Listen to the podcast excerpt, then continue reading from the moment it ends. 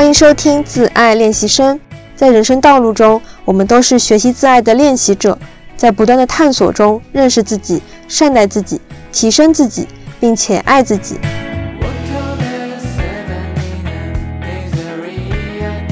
Hello，大家好呀，我是自爱练习生丙星星。最近开学了，我终于回到了十个多月都没有来的大学，有了非常多全新的体验。比如好久没有和这么多同龄人共处一室了，我感觉非常神奇。我和朋友约了饭，聊了天，感觉到了大三之后大家的心境都有了非常大的变化。有的人可能正处于迷茫期，麻木于当下，或者是留恋着大学的生活；而有的人已经开始规划毕业之后应该做什么，考研呢开始列计划，实习的话呢也是在尝试不同的公司。可能每个人都会在二十几岁的年纪遇到这样的迷茫期。大三是一个节点，因为大家要选择到底是考研还是出国读书，还是说直接就业。那工作之后的话呢，也会有遇到说你的事业不顺心啊，然后你很想换一份工作，换一个行业等等这样的问题。那这两个呢，其实都是一个节点。二十岁的时候，我们可能很难去预料到未来十几年、二十几年我们到底应该做什么。那我们如果处在这样子的一个阶段中的话，我们怎么样去摆脱这样子的人生的迷茫和焦虑的感受呢？怎么样去找到一个生活的方向呢？今天就想和大家来聊一聊有关于二十代迷茫焦虑的话题。首先的话，和大家来聊一下，我是什么时候有感觉到迷茫期的呢？大一的时候，我觉得大家进来肯定都是什么都不懂的吧。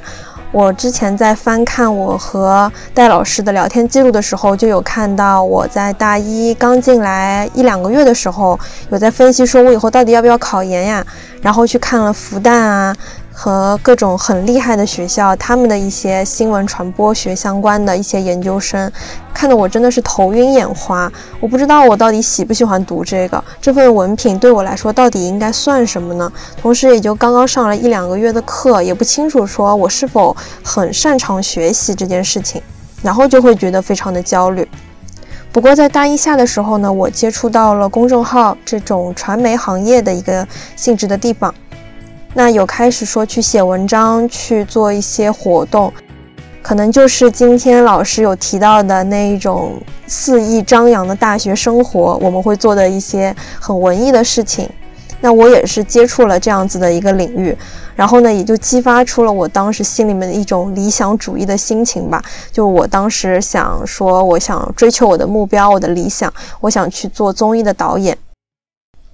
那当我有一个目标这样子出现之后呢，我也不是凭空说说的嘛。我在大一下的时候就有去电视台实习啊，不过不是那种很大的东方卫视啊这种，是一个教育电视台。然后实习之后发现，大家里面的人可能只是把做节目当做一种工作，而不是一种想要去抒发自己的创意呀，然后策划啊这样子的一个地方。大家可能更觉得这个是个铁饭碗，只是他们的一份普普通通的工作而已。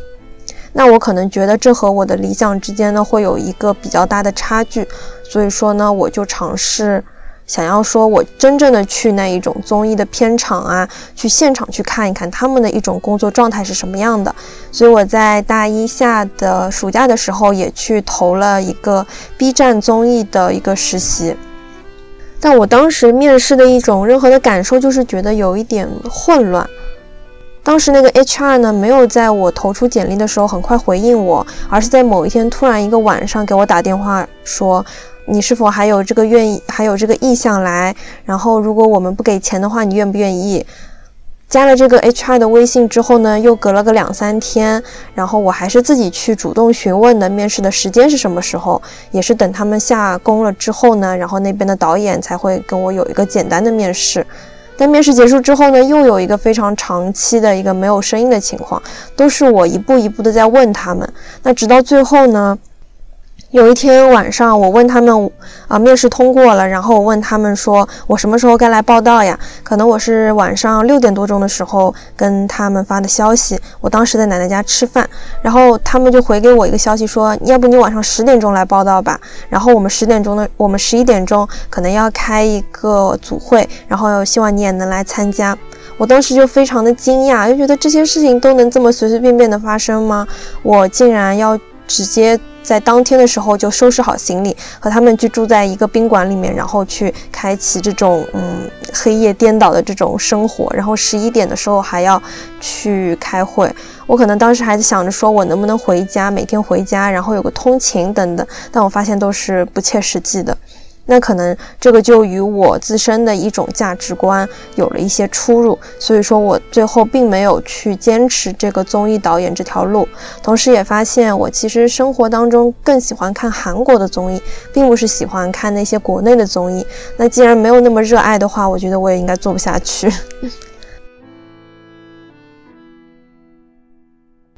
那时间线的话，就要拉到大二刚刚开学的时候了。因为在大一的暑假，我放弃了我之前非常深信的一种目标吧。然后在大二一开始，我就不知道我以后应该干什么了。我到底是去工作呢，还是去考研呢？考研，但是自己又不是那么喜欢读书。工作的话，我到底应该去哪样子的一个领域，哪样子的一个行业呢？互联网适不适合我？快销到底适不适合我？小红书上面那些所展现的那一些工作内容，我是否应该做呢？我应该做什么样的职位呢？有非常多的疑惑都向我扑面而来。如果以前有像这样子的一种综艺导演的一个目标的话，我可能就知道我之后的几天，我几个月要做什么，要拉片也好啊，还是等等，就会有这样一个明确的方向去努力。但是当这个目标突然一下子没有的时候，真的会迷茫于当下，就不清楚以后应该做什么。所以在开学的那一会儿，我就处于了一个，因为我看不清楚未来我应该做什么，然后就产生了一个非常浓厚的焦虑的感受。但在大二的时候，其实大家课程还是很多的嘛。我在当下里面，我其实是不能为我自己的未来做决定的。我去哪一个行业也好，还是说去做哪一个岗位也好，大二的时候我是没有这个时间，也没有这个能力去实习的。我在那个时候呢，就会产生一种我非常难活在当下。而一直在焦虑，说大二暑假的时候我应该去做什么？我在焦虑那一份实习应该怎么办？而这种对于未来的焦虑呢，其实我是无能为力的，因为我只能把当下的事情给做好嘛。我也不知道未来我以后会怎么样子的一个发展。正因为是这种我无法努力去做的事情，才更让我有一种无力的感受。大二的时候也有一节毛概课，然后我们那个毛概老师就说到说，大二大三的时候可能是学生最迷茫的阶段，因为大一的时候你刚进来，你就是一种无知者无畏的状态，你只需要说想着今天吃什么饭，下午那一节课在哪个教室上，这样按部就班的走下去，其实也是 OK 的。但你到大二，甚至说现在是大三了，你就必须得考虑你到底未来之后应该做什么，毕业应该干什么。以前在十几年的生活当中，我们一直都是过一种循规蹈矩的生活。初中之后呢，就是高中；高中之后就是大学。但大学之后的一些选择，就是完全靠我们自己的一种心愿了。它给了我们一种自由度，同时也要要求我们有这样子的一个独立自主的意识去做选择。可能人在大二大三的时候，或者是在你工作了几年之后，大家都会处于这样子的一个迷茫期吧，也是一个非常平常的一件事情。对于当下，如果你正处于迷茫期的话，你可能会挺难过的。就像你在浓雾当中，你看不清楚前方的道路，但你也一直在披荆斩棘，想要去找寻到这样子的一个方向。那我们为什么会感觉到迷茫呢？迷茫的本质又是什么呢？好像大家都会给出这样子的一个答案，就是说，我不知道自己以后应该干什么，我也不知道自己真正想要做什么。就像我大二的时候那种心态一样，一方面我是自己身体力行的不能去做一些尝试，另一方面的话，我也不太能了解自己，不知道自己到底想要什么样的生活，所以呢，也做出也做不出一种选择。而如果你也给出这样子的一种答案的话，当你在处于这样的状态当中，你是会选择麻木，还是说去破局呢？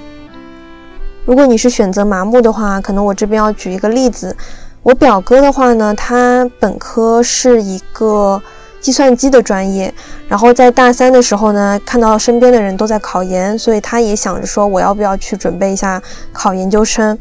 但等到大概马上要考研之前的几个月的时候，他突然一下子和我们家里人说，他想要放弃，他想要说还是去就业。我们也不知道当时是什么样子的一个心情做出的这样的选择。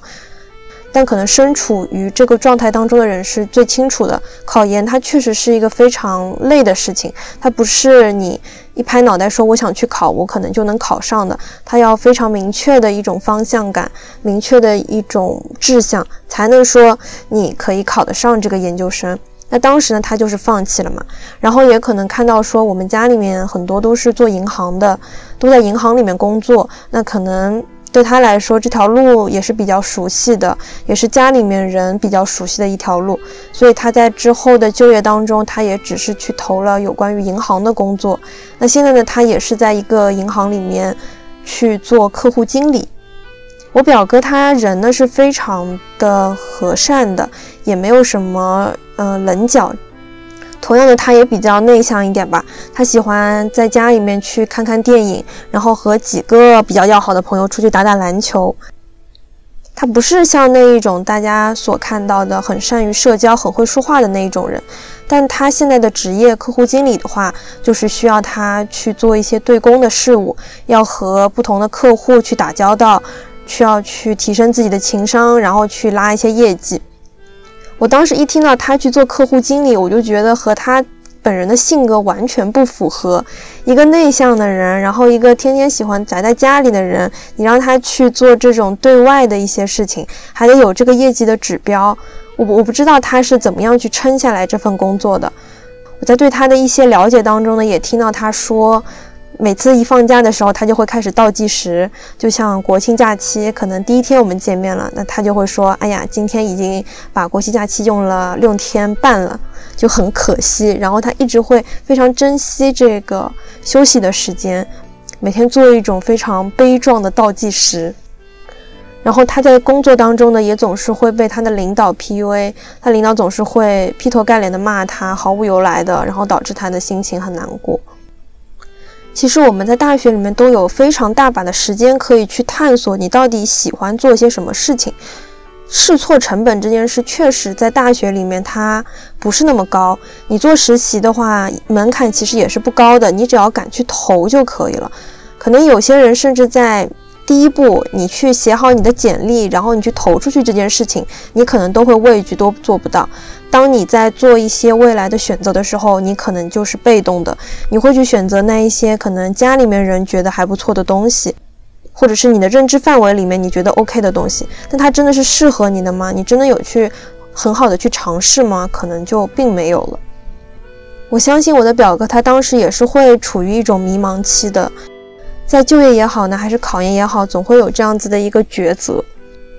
可能对于像我不是他本人而言，我来看他的一个选择的话，真的不是他最喜欢的一种选择。可能只是对于父母来说，这是一份体面的工作，这是一份父母都认可的工作。但他在做的时候，他确实不开心啊。那不开心的工作，他选择了，到底应该怪谁呢？可能就是得怪他在大学的时候没有做好很详细的人生的规划，没有多去实践，多去试一试到底什么是适合自己的，从而导致到了自己处在一个比较拧巴的状态当中。那当你在决定你的未来的走向的时候，你可能也会是被动的。那同样，我们为什么会感觉到迷茫呢？可能就是因为你对自我的认知不够清晰，你不清楚你到底想要什么样子的人生，什么样的工作到底是适合我的，我到底适不适合考研，适不适合做科研呢？你是否有想过这样子的一些问题呢？还是从我表哥来说吧，在我眼中，他的样子就是我刚刚提到的，是一个比较内向，然后不是很擅长于去做人际交往、人际关系的这样子的一个性格的人。那他当时是否有想过这一些问题呢？还是说他并没有想，只是被这个生活给推着走，然后才会去选择那一些认知范围里面知道的一些东西？那可能做的时候发现他并不是适合自己的，因为这个世界可能跟爸妈的那个年代就不太一样了。爸妈年代的话，他们是分配制度的工作，可能。直直接就是从头就做到自己退休了，他们会觉得做一行爱一行，我觉得这也是 OK 的。那我们这一代的话，其实有更多的一种自主的权利，你可以去选择。同样，你也可以在网络上面去搜寻到大量的一些有关于不同行业、不同职位的一些信息，你可以去剖析你自己，然后去对标，你觉得你自己到底适合什么样的岗位。那当我们在面对这种焦虑和迷茫的时候，我们怎么样去实现一种破局呢？首先，第一点，你可以剖析你的自我，去想想看你未来的理想生活是什么样的，你去细化一下。对我来说的话，我觉得我的原生家庭其实给了我非常大的影响。可能我爷爷奶奶那一辈还是比较苦的，对于爸妈的时候呢，也是比较辛苦的。但在我们这一代，我们下一代的时候，他们就会给到我们最好的一种物质的条件。小的时候和家里面的人一起出去玩，坐飞机也好，还是说出国呀，然后去住宿，大家都是选择最好的那一条路。住宿的话，肯定都是住那种非常豪华的酒店，五星级的酒店。我就很适应这种每天在酒店里面醒过来，然后可以去吃一顿豪华的早餐。五星级酒店的早餐全部都是自助的嘛，我也尝遍了很多不同家酒店的一些早餐，觉得哪一家好吃等等。同时，因为小时候喜欢游泳，那你在酒店里面，你也可以去那种非常豪华的游泳池里面去玩，然后那种游泳池里面的卫生间、洗澡的地方都是装修的非常漂亮。非常富丽堂皇的，但对于小时候的我来说，我就没觉得这件事情是什么很大的一件事，我没有把它当回事。我觉得爸妈给到我这个可能就是理所当然的，因为爸妈喜欢这种，然后受他们的影响，我也会喜欢这种比较休闲的旅游的方式。和爸妈出去就是，嗯，到不同的哪一个酒店里面去躺着，然后去看风景。所以小时候爸妈也很喜欢去三亚旅行，可能也是因为这个吧。正因为说家里面给到我了一个非常物质丰满的一个条件，所以我也希望我以后的未来生活呢是可以维持我的原生家庭给到我的一种生活的模样。我会幻想说我家里面是什么样的，我希望我的家也是。可以晒到非常足够的太阳，然后暖洋洋的家里呢，嗯，空间可也可以不用特别大，但是也是非常舒适的。需要有一个书房呀，然后有一个很大的餐桌。包括说对于出去旅行这件事情，我也希望能给到自己最好的一个物质的条件，住五星级酒店也不会心疼。这是因为小时候你体验了这种好的东西，你真的可能就很难放手了。那第二个的话呢，我希望我的工作和生活是能平衡住的。我觉得这也可能跟我爸妈给到我的一个印象有关吧。我爸妈以前都是在银行工作的嘛，银行呢，他就不是特别的忙，他是朝九晚五的，所以晚上爸妈就回家，然后来吃饭这件事情也是非常司空见惯的。可能在小时候，当时也没有听说过有哪一家公司加班的特别的厉害等等。顶多就是哪一天妈妈突然要应酬了，可能会稍微晚一点回家，但在晚饭的时间呢，爸妈是肯定会出现的，并且都是在一个固定的时间点出现。甚至说，如果哪一天他晚了五分钟、十分钟呢，家里面都会觉得有一些着急，觉得哎呀，今天下班也太晚了吧。可能对现在的那种互联网打工人来说，下班晚了十分钟，或者是从五点钟下班变成了五点十分下班，这件事情对他们来说根本就不算什么。他们九点钟下班也好啊，等等，全都是觉得很正常的一件事情。但可能对我来讲的话，我就不希望我的生活是如此的。我希望我下班之后也会有自己的时间，因为我有我有很多想做的事情嘛。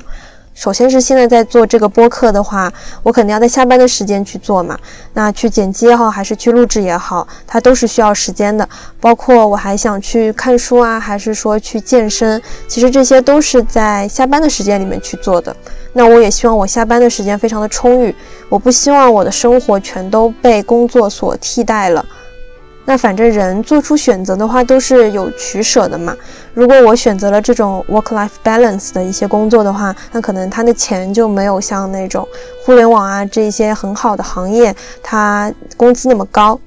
反正这种理想的生活呢，都是看你自己的，你对于你自己的一种了解，你未来你想要什么样子的一种生活，它完全是由你自己所决定、所定义的。因此呢，这个其实也是你去选择你未来目标的一种基石。你明白了你的理想的生活，那你也可以为此为这个目标而努力。所以你做出的任何的选择呢，你其实都可以往这个理想生活所靠近。那你也因此不会走偏了，它就像是一个风向标一样的存在。第二个的话，可能就是对于大三学生来说一个旷古的问题。就你到底是考研呢，还是考公考编，还是就业呢？啊，我觉得有些事情可能会分为这几类吧。一个是我喜欢去做的事情，一个是我不喜欢做，另一个是适合我去做的事情。那对我来说的话，我可能喜欢的事情是拍片子，去做一些很理想主义的事情。那就谁不喜欢去天天去想一些策划，想一些创意，去发挥自己这样的一些潜能呢？对吧？那我不喜欢的事情呢，可能对我来讲就是学习。我每次在期末周的时候，我就会特别痛苦，做那些什么小程序啊、编程这种东西，我真的做不来。然后一做呢，就是做个十几个、二十个版本，但又弄不出来。有时候我真的，我直接把我的文件夹改名为什么啊，我想去死这种话，就真的可见说，学习对我来说，它只是一个交差的任务，它并不是会让我感觉到愉悦的事情。所以这是我不喜欢去做的事情。那我适合做的呢，可能就是工作吧。我现在就是在外企实习嘛，然后在这家公司做了大概也有四五个月的时间了。我每天就会觉得自己的一种人生的状态非常的舒适。我做的任务呢，可能并不是像大家觉得的那一种很有创造性的，做什么活动啊，然后做什么创意啊这种。我只是说在。公司的一种运营模式之下呢，我会去做一些辅助的事情，去做什么 Excel 的一些搭建啊，然后去搜集一些行业的资讯啊。然后因为我现在是制造业嘛，我接触到的东西都是什么材料，然后什么大宗原材料这种东西，跟我平常的生活其实没有什么很沾边的地方。那这也并不影响说，我觉得这一份工作是能让我感觉到舒适的工作。那这并不影响我去觉得说它是一份适合我的工作，是一份适合我现在当下状态里面去做的一件事情。如果我现在还只是在学校里读书的话，我可能会觉得有点闷得慌，不知道未来应该干嘛。实习真的能开自己的一种眼界，然后能让你自己整个人的状态都有一种提升。你并不觉得你自己是一个单纯的学生了，而是说你去接触了社会，接触了职场。嗯，感觉自己长大了吧？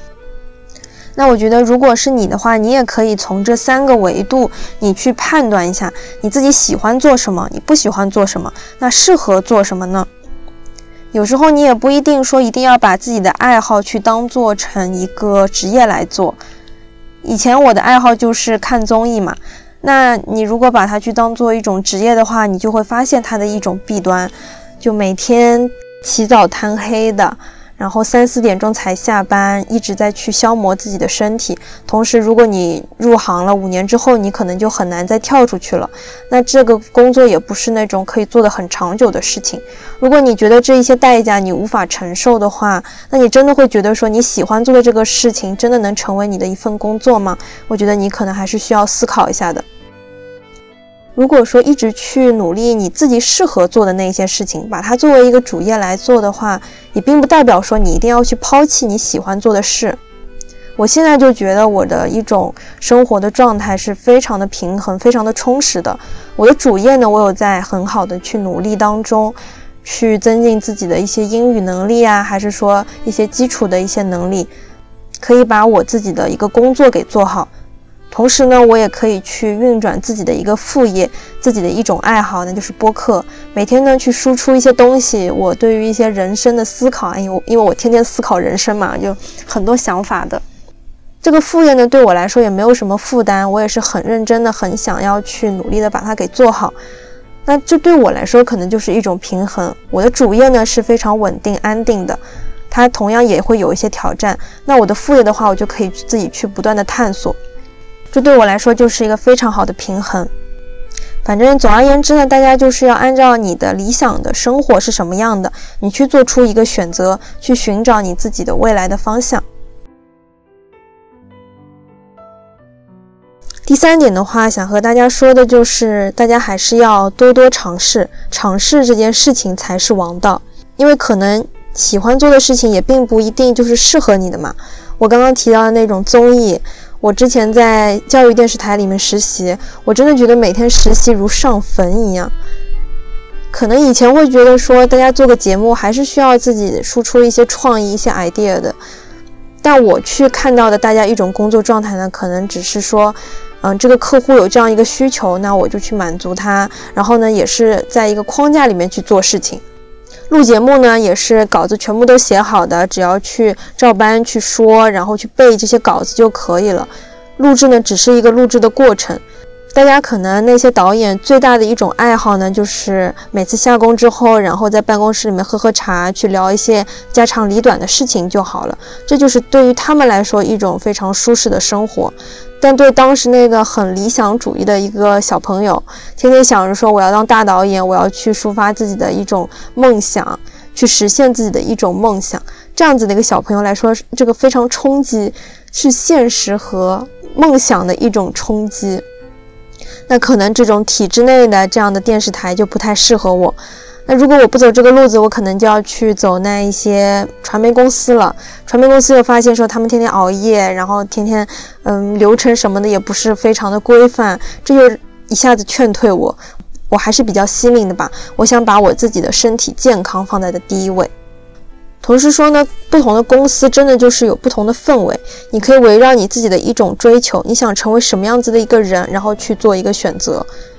像这种有编制的一种国营企业的话，他们就是比较佛系的，反正公司也不会炒掉你嘛。那每天呢，可能就是摸摸鱼。如果你有一个非常大的理想，工作的理想想要去实现的话，可能国营企业就不太适合你。他们甚至说会在里面去，嗯，更多的去搞一些人际关系啊等等。那你是否是会去适合这样的一件事情呢？那私企的话呢，可能就是要更多压榨你的一种价值。可能会要求你去加班呀，然后去各种的乱乱斗啊，等等，这个我也不太清楚。我现在的话是在外企嘛，外企大家都是有在很认真努力的工作的，嗯，可能也会有一些摸鱼的人存在，但大领导呢肯定是非常有能力的，因为他有非常大的责任要挡在你的前面，他呢也会有非常多抛头露面的一些事情需要他去处理，所以他肯定是非常有实力的人才可以做到这样子的一个位子。而且呢，身边同事的一种人际关系也更加的简单一点，大家都是做的非常久了，然后因为公司福利很好嘛，也没有什么要明争暗斗的东西，这个位子呢就是给你的，它不会消失。同时，我现在在的这个外企，大家的一种爱好真的非常的健康。我们公司里面有不同的一种俱乐部，然后俱乐部的话就会分各种各样的运体育的项目，什么瑜伽呀，然后桑巴舞呀。什么羽毛球啊、篮球啊等等，有非常多体育项目的一种俱乐部，你可以去报名这个俱乐部，然后你就能认识不同部门的人，都大家都跟你有同样的一种爱好。同时，我们部门呢还会去组织什么去健身跑呀，然后去滨江那边骑车啊等等，大家都是围绕这个体育这件事情去展开的。也可能是我们的大老板是比较喜欢运动的一个人吧。体育这件事情真的能强身健体，去增强你的体魄的，它肯定是对你自身非常好的一个事情。不像如果说你的领导很喜欢喝酒啊等等，那那这个可能就是有一点伤身体了。反正呢，不同的公司有不同的氛围，你根据你自己想要什么样的生活，你去做这样子的一个选择。同时呢，不同的职场可能会造就你不同的一种性格、一种人格以及你的一种外形。很简单来说，有一件很巧的事情，就是我隔壁部门的一个同事呢，他是九七年的，他竟然跟我表哥住在同一个小区里面，然后他们也是同龄人嘛。但是我表哥呢，他现在是在国企上班。是那种非常大的国企，然后国企的人呢，就会有一种嗯比较正统的、比较刻板的那一种，每天呢就是穿了个衬衫，什么格子衬衫啊这种就去上班了，并不会去考虑到底应该怎么样子打扮。但外企的话，对于外形上面还是会有一定的要求的。我那个九七年的同事呢，他就是西装革履，然后会穿那一种嗯擦的锃亮那种皮鞋。我平常的我的一些男同事呢，他们也会去穿那种西装的套装，一种小背心等等，就看起来就是非常的挺过。啊，我我刚刚说的是上海话嘛？嗯，怎么样去翻译呢？就看起来非常的有气质，是那种都市商务男性的那一种成功男性那种感觉。大家也可以根据你自己，你是你是什么样的一个人？你是喜欢打扮的呢，还是说你还是比较朴素的呢？你你大家都可以做一个选择。那这可能是对于你外形上面的一个造就。那人格上面的话，非常简单的一个区别的方式就是外企就是中英混杂的这个血统，你一旦进去了之后呢，你就会慢慢被同化。你再出去，你跟人去聊一些工作，你真的就是会不由自主的就开始混起来的。那在国企里面，可能大家会说一些又红又专的话，就那种报纸上面会出现的一些话，这些可能都会造就你未来十年、二十年是什么样的一个模样吧。同样，如果你现在是在大学里面的话，我非常非常支持你，你去做不同公司的一种尝试。我虽然现在多说那么多嘛，但我自己的尝试其实也不多。我就是去了一下国企，然后发现说，咦，这个这个这个地方不太适合我。然后我再去了外企之后，我就发现说，哎，这个外企这个氛围它是很滋养我的，我非常喜欢这种比较轻松的，但是大家又在努力工作的这样子的一个氛围。每一家公司都有一种不同的感受，不同的氛围。你一进去，你就能体会得到他们人是什么样的一个状态。那氛围跟你合不合适呢？你自己的身心都会能非常敏锐的去感知到的，这个就很意识流了。你只有你自己去亲身的体验了，你才能知道说你是否喜欢这样子的一个环境。如果说你现在想去互联网啊，想去快销，那你就把你自己给扔进去，你去实习看看嘛，看看看大家的一种工作状态是不是你想要的。如果他们说要加班，那你是否也是？很喜欢加班的呢，然后很喜欢说，我想把我这件事情做得尽善尽美，所以说我觉得加班也是无怨无悔，我也觉得无所谓，反正饭都可以在公司吃，我觉得也是可以接受的。那等等，那这些事情都是你需要你自己亲身经历之后，你才能得出的一个结论。最后一点的话，是我和一个朋友聊天的时候，他提到的，也是今天的一个标题嘛，就是说慢慢来，往前走就可以了。我在大三之后，我发现我身边的朋友就会有一个 gap 嘛，一些人呢是很清楚未来想要怎么做的，然后一些人呢就是无所谓，反正嗯当下过得开心，吃得开心就可以了。我更多的想去接触那一些对于未来是有想法的一些人，他们会让我觉得。身上是闪闪发光的，对于未来会有一种冲劲，一种拼劲在。那我当时就问他说：“你打算考研去哪里？”他也不太清楚，在考研如果考上了，然后读完研究生了之后到底应该做什么。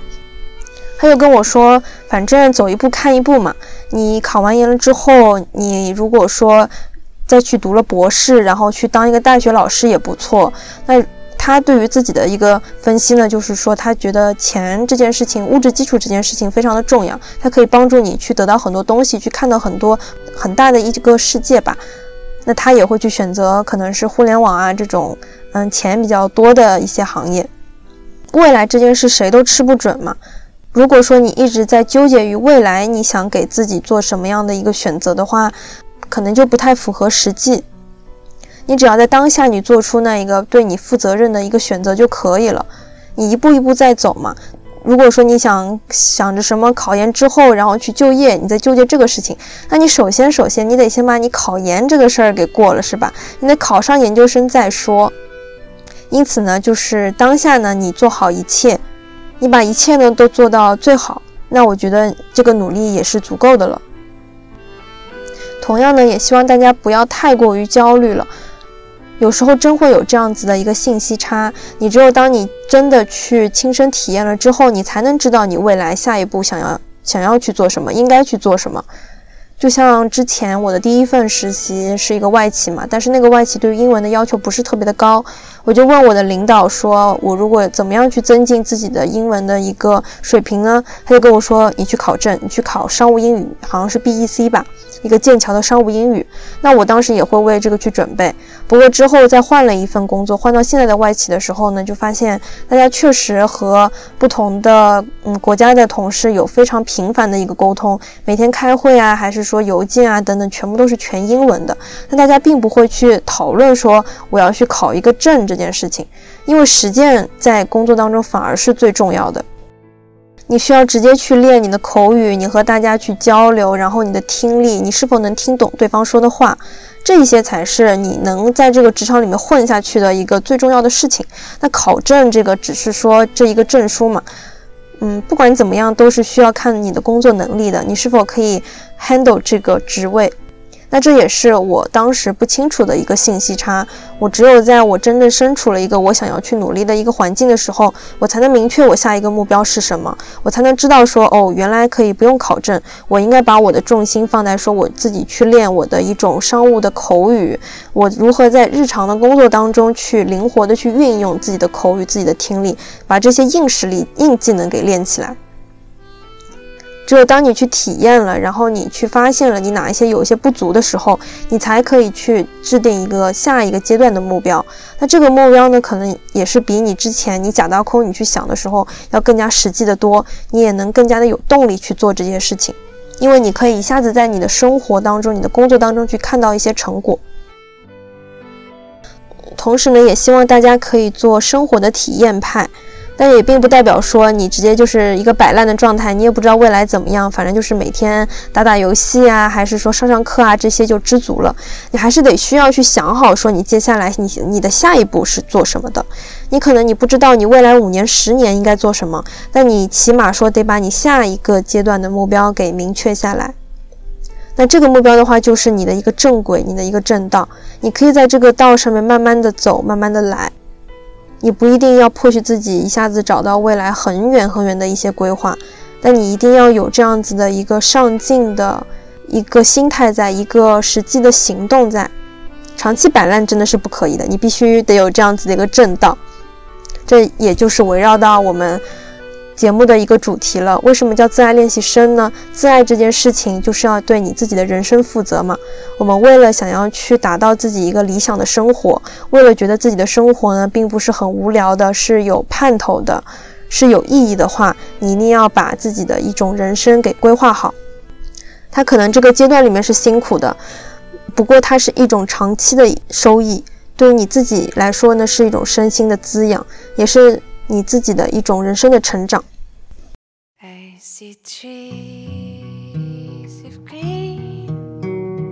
节目最后，如果你也有一些迷茫、焦虑的事情的话，欢迎你在评论区和我们分享，把这些想法说出来，可能也是一种解压的方式，我都会一一回复的，希望能给你一些帮助吧。那我们就下期再见啦，祝你开心幸福，拜拜。